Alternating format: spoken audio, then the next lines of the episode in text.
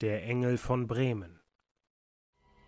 Ein unscheinbarer Stein mit einem Kreuz auf dem Bremer Domshof erinnert an die letzte öffentliche Hinrichtung, die in der Hansestadt an jener Stelle vollzogen wurde. Auf dem Spuckstein, auf dem Passanten ihre Verachtung für jene Person ausdrücken, finden sich auch heute noch Spuren von frischem, schleimigem Speichel. Die Frau, die an diesem Tage den Kopf verlor, ist auch als Engel von Bremen bekannt, da sie sich rührend bis zuletzt um Familie und Freunde kümmerte, die unter qualvollen Umständen dahingingen. Nach zwei heimtückischen Mordserien wird sie als gnadenlose schwarze Witwe enttarnt, die ihre bedauernswerten Opfer mit Arsen umbrachte.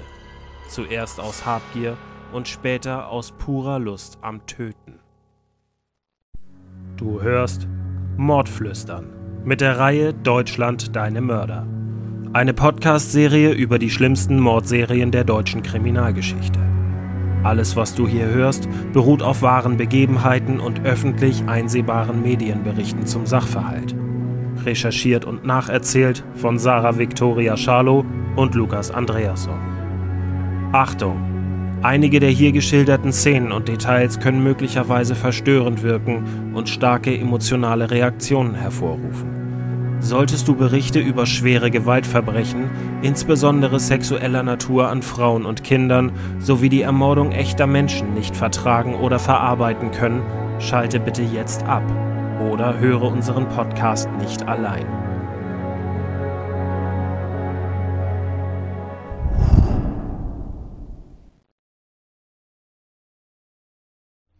Gefühlt ist die ganze Stadt an diesem Morgen versammelt, an diesem 21. April 1831. Über 35.000 Menschen haben sich auf dem gepflasterten Domshof im Herzen Bremens eingefunden. Durch das aufgeregte Stimmengewirr, das unterhalb der Kirche über den Hof und die Nebenstraßen wabert, geht ein lautes Raunen, als die abgemagerte und gealterte Frau in Ketten auf einem Pferdewagen angefahren kommt. Teufel! Hexe! Mörderin! Schreit es aus Dutzenden Kehlen. Die Delinquentin wird vom Wagen geführt und man bahnt sich den Weg durch die Menge. Ihr letzter Gang führt sie an diesem Tage zum Schafott, auf dem der Scharfrichter in wenigen Minuten ihren Kopf vom Rumpf trennen und ihn der johlenden Menge präsentieren wird. Dabei war Gesine Margarete Gottfried, geborene Tim, so ein liebes, tüchtiges und gutes Mädchen gewesen, klug, hübsch und gebildet, wenn vielleicht auch etwas eitel kam sie daher, und das trotz ihrer bescheidenen Herkunft. Sie war begabt in Musik und Tanz, beherrschte die französische Sprache und wurde gemeinhin als Engel angesehen. Sie war fleißig und liebenswürdig, sie stellte ihre Bedürfnisse scheinbar immer hinten an und gab sich mit wenig zufrieden. Die Menschen liebten Gesche, wie sie gemeinhin genannt wurde. Manche liebten sie sogar so sehr, dass sie nicht sehen wollten, wer sie wirklich war. Bis heute gilt Gesche Gottfried als eine der berühmtesten Bremerinnen überhaupt. Sie ist längst ein Teil der Folklore der Stadt geworden. Darüber hinaus gilt sie in der deutschen Kriminalgeschichte eher als Ausnahmeerscheinung, da die meisten Serienmörder Männer sind. So fragen sich bis heute Historiker, Psychologen und Kriminalisten, wie aus einer gutherzigen und beliebten Frau eine eiskalte Giftmörderin werden konnte, die mit Arsen kaltblütig jene Menschen, die ihr am nächsten standen, dahinsiechen ließ. Begeben wir uns also auf eine Reise durch das Leben des Engels von Bremen. Gesche Margarete Timm wird am 6. März 1785 in Bremen geboren. Sie ist die Tochter des Schneidermeisters Johann Timm und seiner Frau Margarete und außerdem die Zwillingsschwester von Johann Timm junior. Sie ist ein hübsches, ansehnliches und elegantes Mädchen, von dem die Menschen begeistert sind, ob seines artigen Wesens und anständigen Art. In der Kirchschule lernt sie lesen, schreiben und rechnen und erhält Religionsunterricht. Gesche ist sich ihrer Wirkung bewusst, wodurch sie als etwas eitel wahrgenommen wird. Doch ist sie nicht die brave Tochter, die sie zu sein scheint. Kleine Gaunereien, seien es nun Lügen oder Diebstähle aus den elterlichen Geldbörsen, die sie ihrem Bruder geschickt in die Schuhe schieben kann, gehören zu ihrem Alltag. Immer wieder kann sie sich dank ihrer engelsgleichen Erscheinung aus der Affäre ziehen. Doch ihre Eltern scheinen zu spüren, dass etwas mit ihrer Tochter nicht zu stimmen scheint. Um etwaigem Unheil vorzubeugen, beschließen sie, dass sie als Wollnäherin im Familienbetrieb mitarbeiten muss. Gesche aber strebt nach mehr als dem bodenständigen und spießbürgerlichen Dasein, das ihre Eltern ihr vorleben. Sie nimmt Unterricht in Tanz, Französisch und Schauspiel.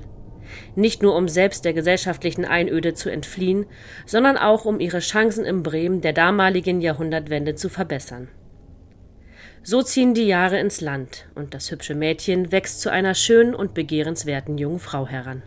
Ihr Vater erkennt, dass seine Tochter durch Schönheit und Bildung einen gesteigerten Marktwert erlangt hat. Er erhofft sich durch eine Verheiratung Gesches in höhere Kreise nicht nur für sie ein besseres Leben, sondern auch für den Rest der Familie. So kommt es im Jahre 1806, Gesche ist inzwischen 21 Jahre alt, dass der Sattlermeister Johann Miltenberg, ein frisch verwitweter und nicht besonders ansehnlicher, aber gut betuchter Bekannter des Vaters, um die Hand von Gesche anhält. Gesche, die eigentlich bis dahin nicht ans Heiraten gedacht hatte, sieht ihre Chance, in eine höhere Schicht der Bremer Gesellschaft aufzusteigen und gibt sich den Avancen des etwas heruntergekommenen Johann Miltenberg hin. Doch kann eine arrangierte Ehe, die weder auf Liebe noch auf sexuellem Verlangen fußt, überhaupt eine Zukunft haben? In diesem Fall nicht. Johann Miltenberg säuft sich in den Schenken und Tavernen der Stadt die Nächte um die Ohren, vergnügt sich mit den Huren der Stadt und verzockt sein Vermögen an Spieltischen. Er führt, so die zeitgenössische Wahrnehmung, ein liederliches Leben in Kneipen und Bordellen. Gesches wirtschaftliche und gesellschaftliche Verhältnisse bessern sich zwar beträchtlich, und sie wird zu einem angesehenen Mitglied der damaligen Bremer High Society, doch auch zu einer unglücklichen und vernachlässigten Ehefrau. Die Jahre, durchsetzt von Gram und mehreren Schwangerschaften, setzen ihr und ihrem guten Aussehen schwer zu. Fünf Kinder bringt sie zur Welt, von denen drei überleben. Die älteste Tochter Gesches ist die 1809 geborene Adelheid. Das Mädchen kommt bedauerlicherweise behindert auf die Welt, was heute als Folge von Johann Miltenbergs Syphilis gilt. Ihr folgt ein Jahr später der kleine Heinrich. 1812 kommt das jüngste Kind Johanna zur Welt. Die zwei letzten Kinder sind gesund, doch möglicherweise von einem anderen Vater als Johann Miltenberg. Angeekelt von ihrem Mann und diesem überdrüssig, sucht sie woanders nach Aufmerksamkeit, Anerkennung und Befriedigung. Der unverheiratete, etwas kränkliche, aber wohlhabende und nette Weinhändler Michael Christoph Gottfried war zu ihrem Objekt der Begierde geworden. Und auch mit einem zweiten, unbekannten, verheirateten Liebhaber soll sie sich vergnügt haben. Das Miltenbergsche Vermögen war derweil so gut wie durchgebracht, und Gesche musste überlegen, wie sie in Zukunft ihren Lebensunterhalt sichern sollte. Aus der schönen, talentierten Gesche ist mit den Jahren die untreue Gattin eines die Familie ruinierenden Säufers geworden, vor dem sie sich nur noch ekelte. Inzwischen befinden wir uns im Herbst des Jahres 1813. Die Tage werden kürzer, die Bäume verlieren ihre Blätter und es wird kalt. Der schleichenden Armut ins Auge blickend, sah Gesche nun zu, wie ihr Mann schwer krank wurde. Er erbrach sich, wand sich tagelang in furchtbaren Krämpfen und schrie vor Schmerzen, ehe er endlich den erlösenden Tod fand. Gesche war mit nur 28 Jahren zur Witwe geworden, die von Nachbarn, Freunden und Bekannten gleichermaßen bedauert wurde.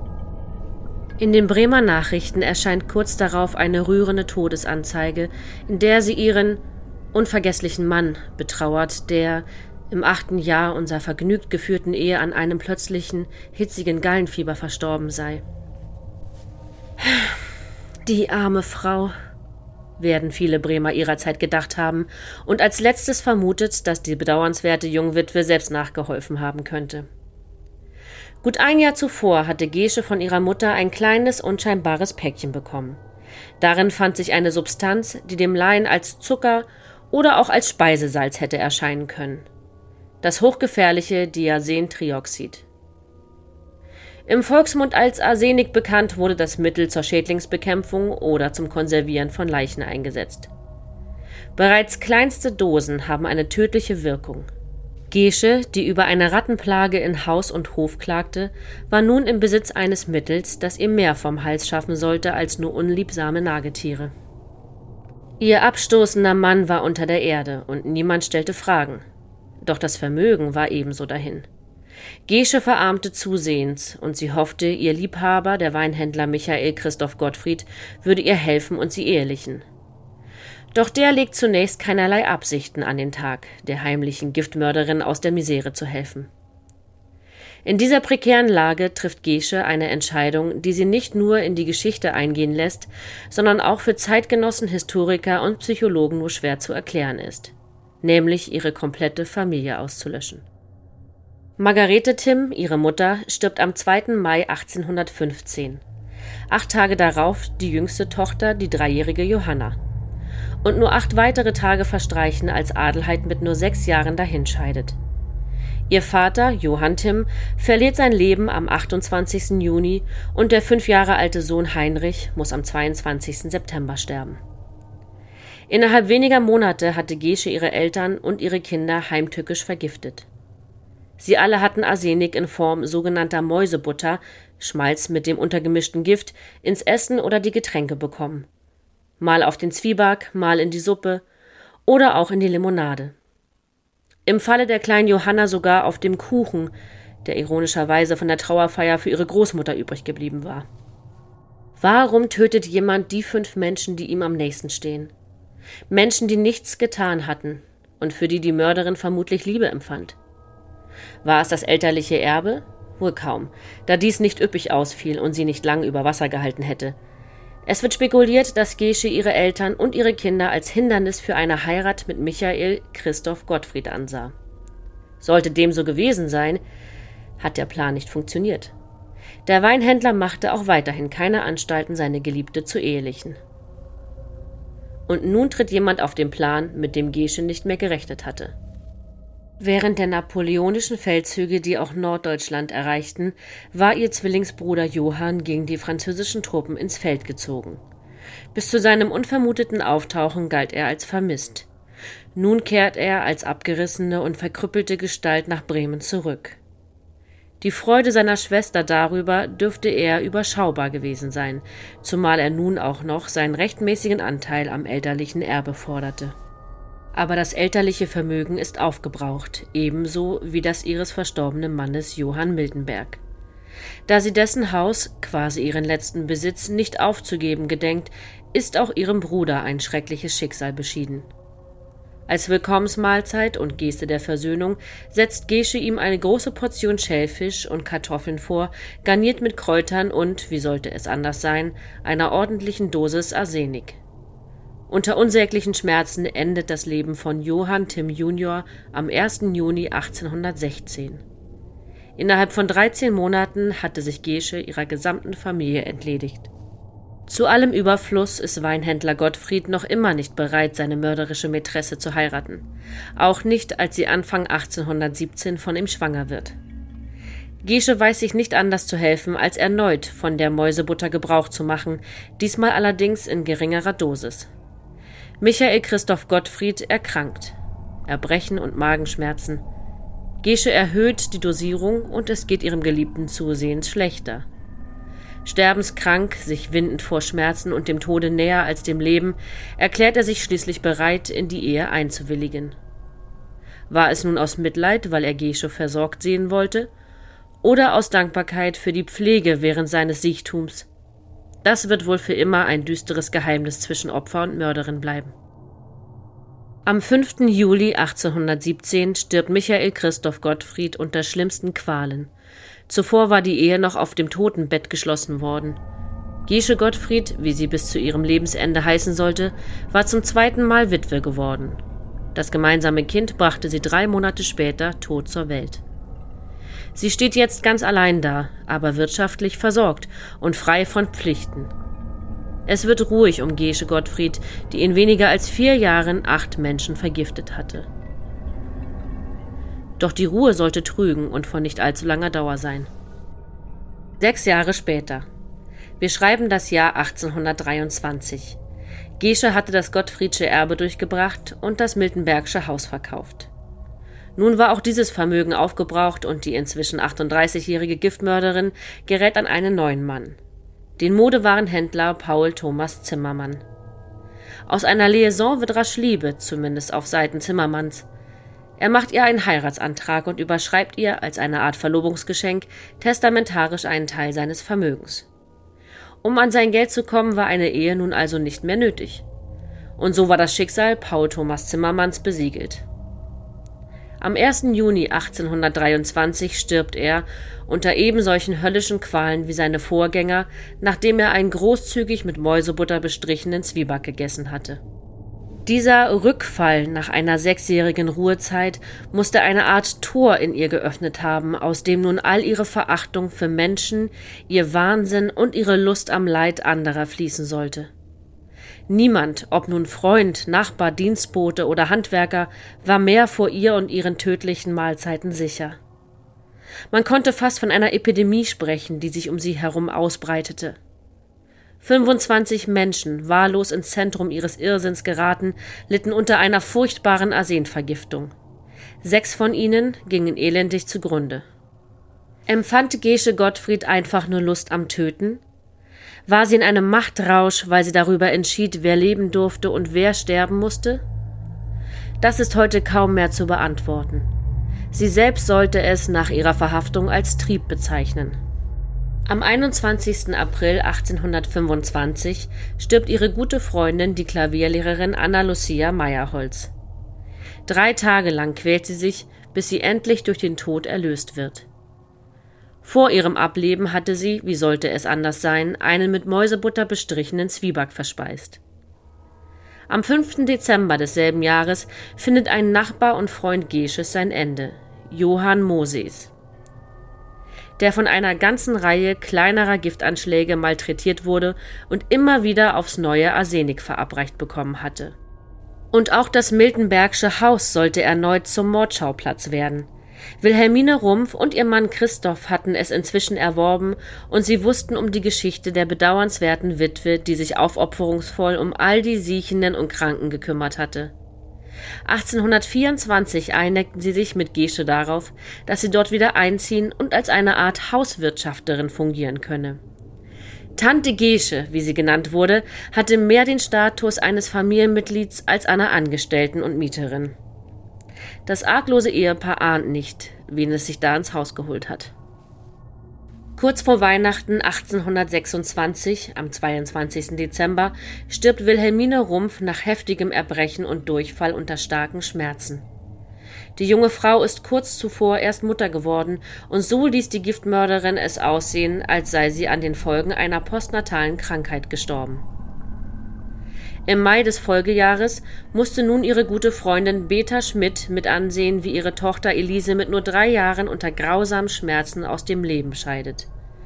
Zwei Tage später folgt sie ihrem kleinen Mädchen unter ebensolchen Qualen in den Tod.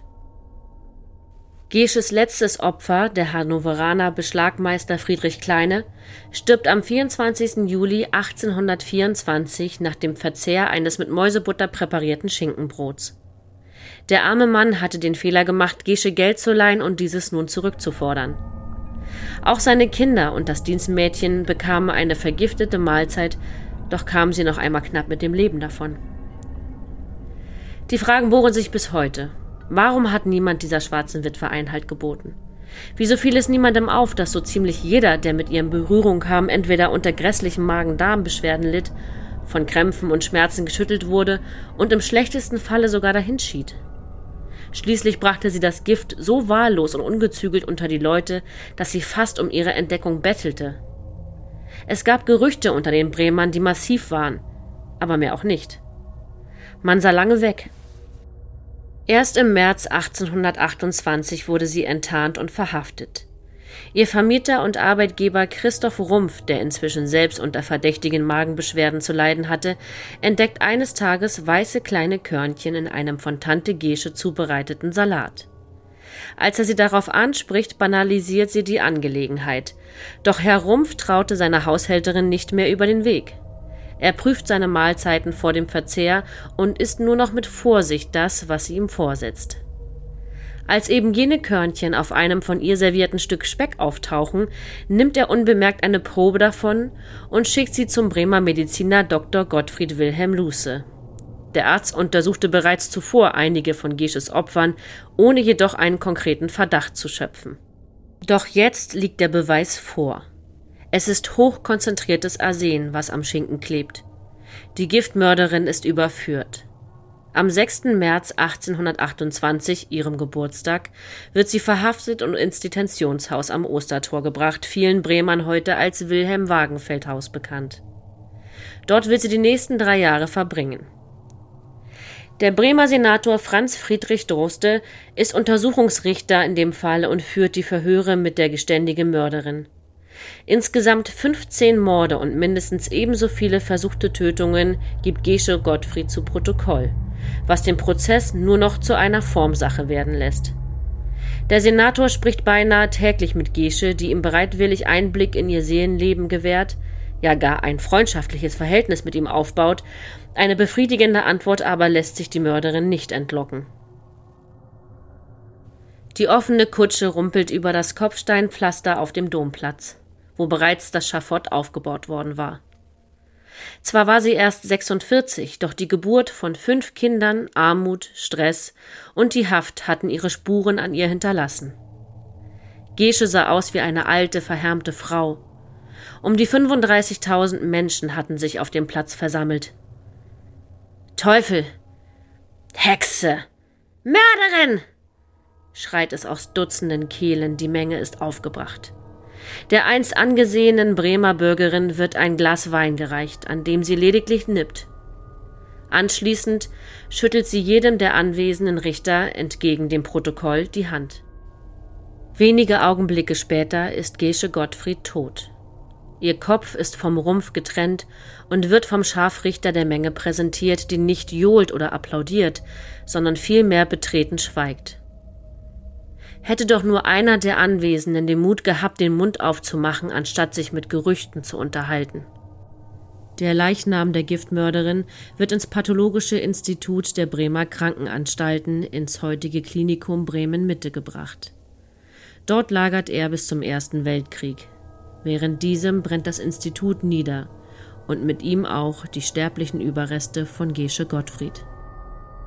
Fast 200 Jahre später laufen wir über den Bremer Domshof und stehen an einem kalten, windigen Morgen auf einem fast menschenleeren Platz.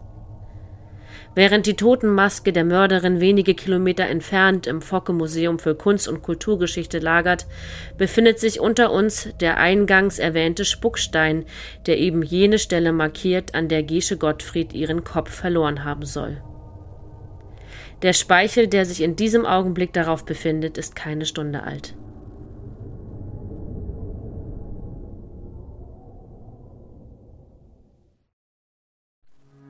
Das war Mordflüstern mit der Reihe Deutschland deine Mörder. Eine Podcast-Serie über die schlimmsten Mordserien der deutschen Kriminalgeschichte. Gesprochen haben Sarah Victoria Scharlow und ich, Lukas Andreasson. Wir würden uns freuen, wenn du auch beim nächsten Fall wieder mit dabei bist. Bis dahin vielen Dank fürs Zuhören und bis bald.